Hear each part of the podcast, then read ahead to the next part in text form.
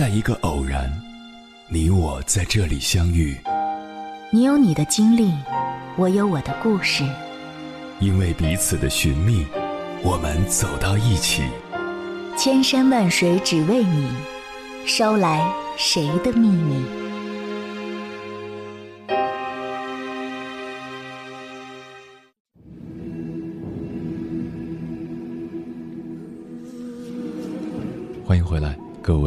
夜行者，这里是正在直播的中国交通广播，千山万水只为你，深夜不孤单。我是迎波，绰号鸭先生。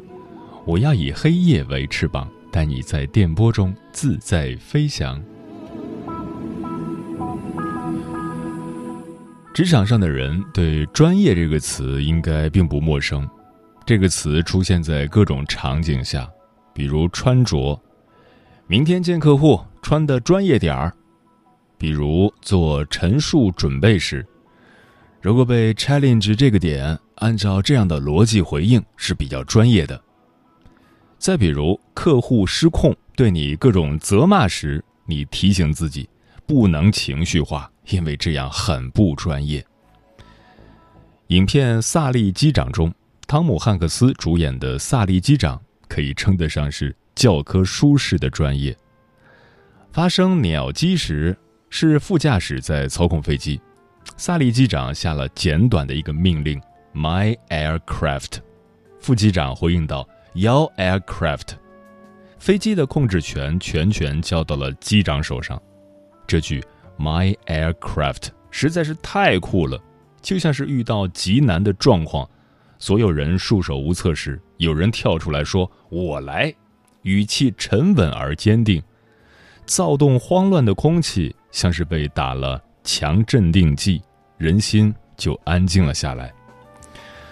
从鸟击到迫降哈德逊河，萨利机长接管飞机控制权，指挥副机长思考解决方案，做决策。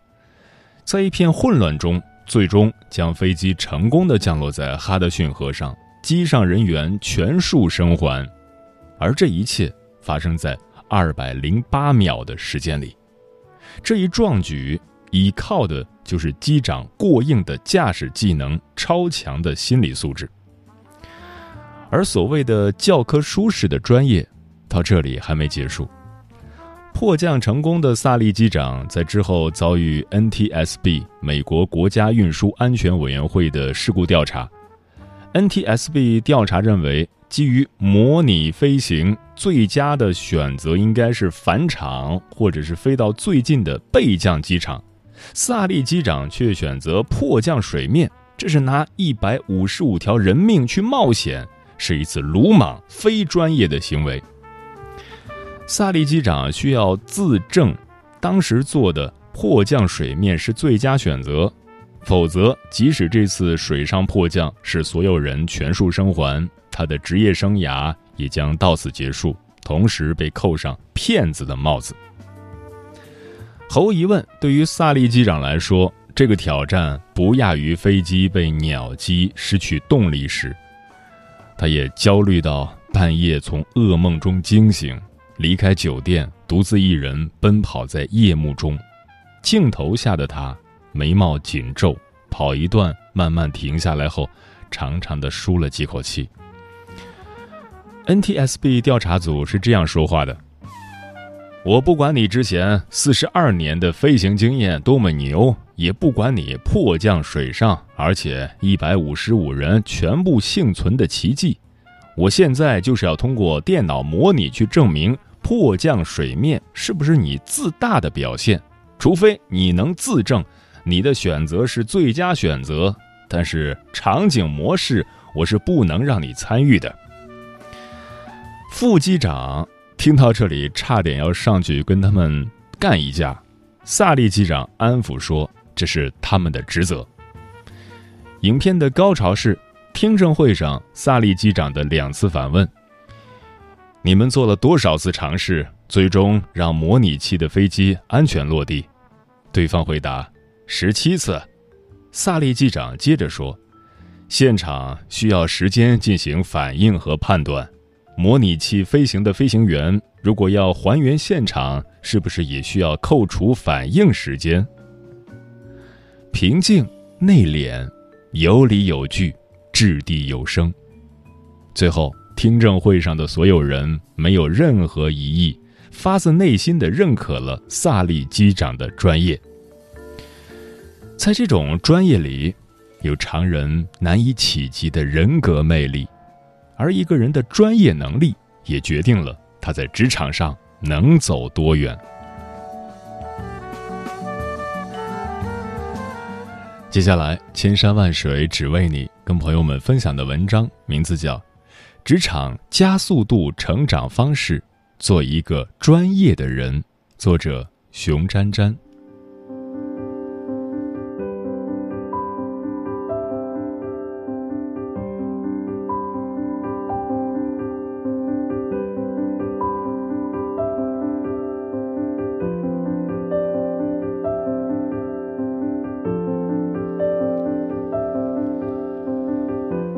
是在参加一家企业举办的员工面试上结识了小曼。那次我搭乘地铁，按照面试通知上的说明到站下车，在出站口一脸茫然地看着前方，正在苦恼那句“往东直行四百米”到底是哪个方向时，听到一个声音在说：“请问你也是去某某公司面试吗？他们家的办公室往这边走。”我赶紧转头一看，一个个子小小的女生站在那里，温柔地朝我笑着。我顿时觉得如有神助，赶紧跟着她，生怕跟丢了。对于一个路痴来说，在一个标识不全的新建工业区寻找一家公司的所在，那种感觉就像是让一个高级吃货闻着美味佳肴散发的香气，但是面对老板和客户。却不得不拼命的装淑女，是一件勉为其难的事。我们就这样认识了，从地铁站到这家公司的办公室只有短短的五分钟，但是我们就像多年的好友，瞬间就热络了起来。到了那家公司之后，前台让我们在会客区等待，我们就坐在一起继续聊天，说我们各自应聘的岗位。聊各自的家乡，聊着对入职这家企业的憧憬。旁边其他的应聘者还以为我们本来就是好友。尽管我们都憧憬着这家大公司的 offer，但是我们最后双双落选。那段时间面临着巨大的求职压力，又觉得不太好意思同家人和身边亲近的朋友倾诉，我们俩。就常常在市中心的一家咖啡店里点上两杯最便宜的咖啡，一边蹭阴凉，一边交换各种求职信息，互相修改简历，交流面试经验，以至于最后店员们看我们脸色就微微一变。尽管服务还是体贴周到，但眼神中已经有了些许不耐烦。庆幸的是。这样的情形没有持续太久，我终于得到了一家企业的 offer，最后顺利通过了试用期。比我晚半个月，小曼也得到了一家处于行业中等水平的广告公司的录用通知。在这段颇为艰难的求职岁月中，我和小曼结下了革命的友谊，对此二人都颇感缘分难得。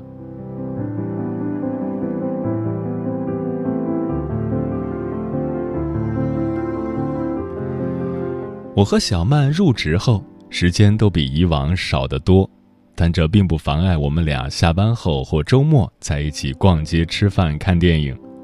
最为重要的是，我的新东家所在地和小曼就职的公司相隔不远，这极大的方便了我们的革命友谊继续发展。工作稳定之后，生活也渐渐步入正轨。有一次，正在上着班。小曼就从 QQ 上丢过来某网站满三百减一百元的图书优惠活动，问我有没有想要购买的书一起拼单。这个时候我才发现，我和小曼都特别爱买书。不同的是，我买书多是随性而为看到感兴趣的书籍就会下单。渐渐的，家里堆满了各种小说、心理学、职场、励志和历史学书籍。而小曼的目标很明确，每次都会买上各种不同的与设计有关的书籍，从色彩、视觉、版式到图案。有次去他家里吃饭，我吓了一大跳。为了满足小曼的书籍储存需求，除了书房，他爸爸不得不在客厅里也安装了两个大大的书架。他爸爸不停地说：“因为这两个书架，家里原本宽敞的客厅也变得逼仄起来。”这个时候，小曼就不停地做无奈状。其实这是一个很有爱的画面。小曼非常喜欢自己的工作。他认为，每次把客户想要表达的理念用设计表现出来，其实是一件很了不起的事。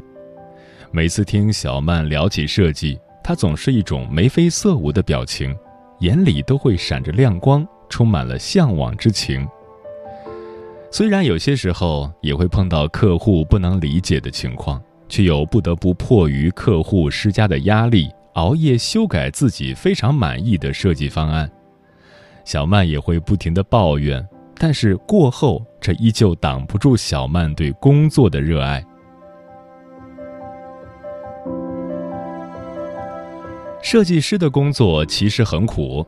有一回，我在网上看到一张图片，叫做“设计师是怎么死的”，立即发给了小曼，以示理解和同情。她很久才回复了一个无力的表情，并说：“吐槽无用。”本小姐得继续水深火热，但很多时候他会兴奋地告诉我，今天去见了哪一位业界有名的大神，学到了不少东西。这段时间又同哪家客户沟通联络，觉得获得了不少干货，收益颇丰。他像一个海绵一样，急切地吸收了一切有用的东西，不断内化，不断吸食。我笑称。他是在修炼现代职场的吸星大法。慢慢的，他方案通过的速度越来越快，评价越来越好，老板也开始有意识的培养他独立做项目的能力。小曼不断强化自己的专业能力，他读的专业书籍很多，只要有空就会分享自己的读书心得。还会把自己最新的设计图放到相关的行业网站上，当然不是给客户的作品，而是可以公开的那种。他不断的与同行交流，几年累积下来，认识了圈子里不少优秀的同行，人脉扩充的不错。去年，他和几个投缘的朋友一起组队参加了一个行业设计大赛，得到了一个很不错的比赛名次。结果，他心仪了许久的一家业内的航母级企业向他抛出了橄榄枝。庆祝的那天，他哭了很久。我知道他这一路的艰辛和不易，真心为他高兴。现在的小曼早就过了修图员的级别，随着他在业内名气的日益增长，客户非常尊重他的意见。甚至有些时候，当小曼直截了当地否决客户的意见时，客户也不以为忤，认为这是正常的沟通。而在我和他还是新人小白的时候，小曼曾经私下表达过一次反对意见，立即被客户毫无情面地反驳回来，吓得小曼很长一段时间不敢表达自己的意见。我想。这是因为小曼常年累积下来的专业能力，这种强大的能力得到了业界的认可，可以让客户心甘情愿的信服。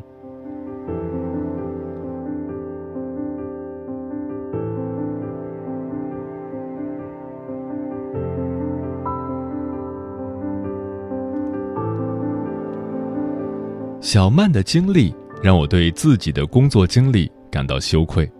我读书杂，历史、各类小说、职场心理学等等都多有涉猎，但是对自己的岗位和职场修炼，我则没有过多的深耕细作，单凭经验累积，始终得不到加速度的成长。写到这里，我想到了鼯鼠学技的小故事。传说田野里有一种小动物叫做鼯鼠，体型矮胖，毛色发黑，昼伏夜出。它会飞，会走，能游泳，能爬树，还会挖土打洞。但是这五项本领，它没有一样精通，可以胜过其他竞争者。能飞，但飞不过屋顶；能游泳，却趟不过一条小河；爬树，还爬不到树顶；打洞，洞的深度还不能把自己的身体给藏住。我呢，在看书和学习上，就像一只鼯鼠，各个方面均有涉猎。但是没有可能成为集百家之长的大家，反而就是成了新的鼯鼠，贪多嚼不烂。反观小曼，她不同，她的职场段位现在比我高了不止一截。我认识他是在我们参加工作的第一年，如今是参加工作的第六年了。但是成长为何如此不同？我思索了一番，有以下四个原因。一，他选择在喜欢的方向上精耕细作，只攻自己的长处。他喜欢设计，因此可以做到不顾父母安排好的薪资福利待遇很好的国企职位，宁可自己奔波在艰难的求职路上，只为找到自己喜欢的工作，然后将自己所有的精气神儿集中到这一处，只攻打这一处。虽然这些年我也很努力地学习各项技能，但是到现在为止，英语水平比一般人好，但是比起专业人士，我还是自愧不如。受他的影响，我挺爱看设计类的书籍，但是目前也只能拿来做做 PPT，应付一下工作所需。至于其他，也就是普通水平。我拼命学习英语的时候。小曼从来不说自己也要学，她说：“这虽然也是她的短板，但对她来说已不是工作所需。她的力量就拿来做设计吧。关注自己的长处而不是短处，才是真正的职场制胜之道。”二，填充小曼业余生活的是高质量的阅读。以及对书籍内容的创造性思考。都说决定你段位的其实是除了办公室八个小时以外的时间，这句话在小曼身上得到了验证。一开始，小曼还不停地向我询问如何选择书籍和如何做读书笔记。慢慢的，我发现自己的回答已经跟不上小曼的节奏了。小曼的阅读质量越来越高，还在微博上分享了许多自己的心得体会，体现了一个设计师难能可贵的独立思考精神。这些事情几乎占据了小曼大部分的业余时间，但为她带来了不少人气，甚至，她还同其中的一些设计师网友发展成朋友关系，双方时时互通有无，资源共享。这些都对小曼非常有帮助。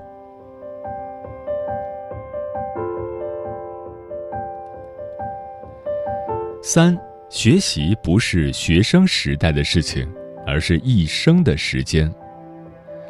小曼刚刚加入这家公司的时候，就主动向老板要求承担一部分同客户对接的工作。这部分工作一开始本来不是小曼的岗位内容。以前都是市场人员在完成，再反馈给设计人员。但是小曼主动要求过来，许多人都说他是闲着没事儿干。小曼却认为，设计人员不是两耳不闻窗外事的艺术家，总要学会了解市场的走向和动态，才能更好的结合自己的设计能力，匹配客户的需求。当然，这样做还有一个好处，就是这增加了小曼同业内打交道的机会。在这个过程中，他吸收到不少有用的东西。这种学习的渴望和欲望在他身上从未停止过。我想，大概会持续他一生的时间。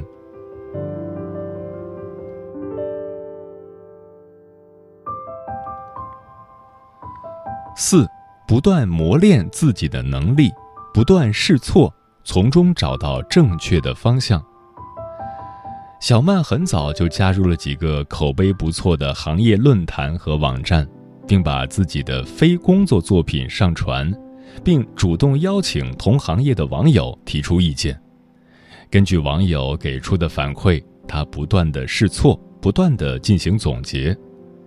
有些时候，小曼还会要求我们这些门外汉给出意见，还说外行看热闹，也许会给出如婴儿般天真可贵的意见。通过这些方式，小曼的专业功底越来越强，为她后来的段位提升打下了基础。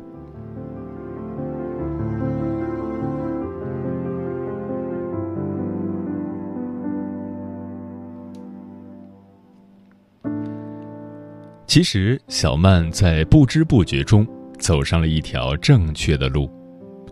当下的竞争已经不是全才的竞争，而是绝对优势的竞争。想要获得加速度的成长，与其耗尽所有的力气弥补自己的短板，还不如拼尽全力，充分发挥自己的优势。台湾的牛爸爸牛肉面可以把一碗牛肉面。卖到两千元一碗的天价，而且还供不应求。这家店铺的老板用了十五年的时间来改进牛肉配方，用的食材来自巴西、日本等多个国家，且不同国家的牛肉有不同的处理方法，这就是绝对优势。日本的寿司之神小野二郎一生只做寿司。为了保护做寿司的双手，除了工作以外，连睡觉都要戴着手套。这些人只把一点做到了极致，就成为了各个行业里顶尖的人物。至于什么都要学一点的人，大概也会变成五鼠，样样都会一点儿，但最后就是什么都不擅长。最好的方式还是。做专业的人，干专业的事，获得加速度的职业成长，过一种有智慧的生活。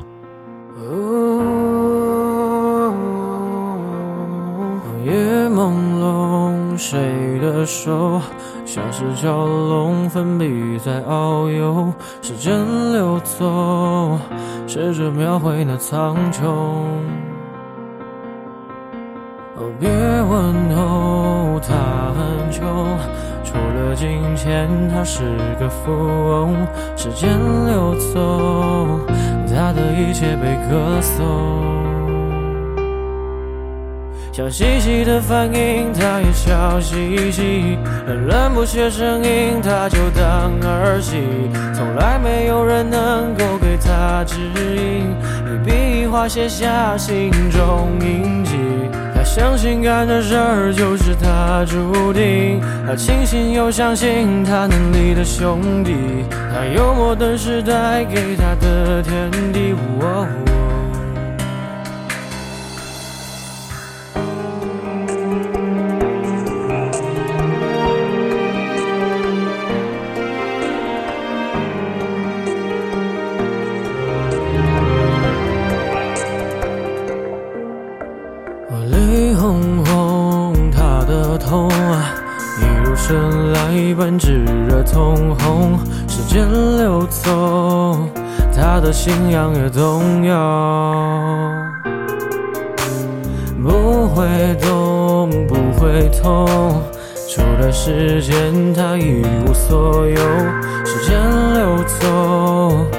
能量也极具足够。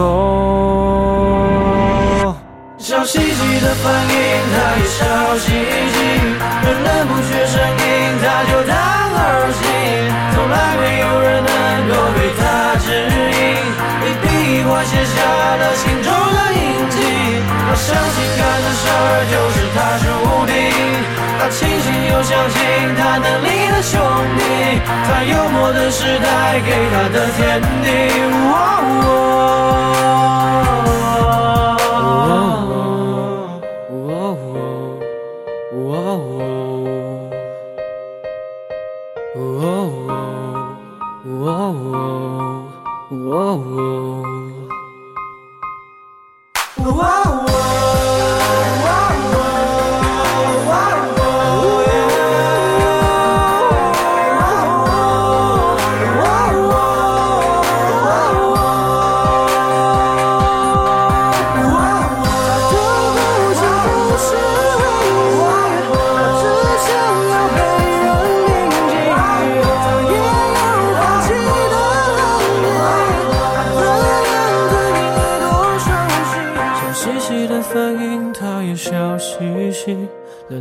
这声音，他就当儿戏，从来没有人能够给他指引。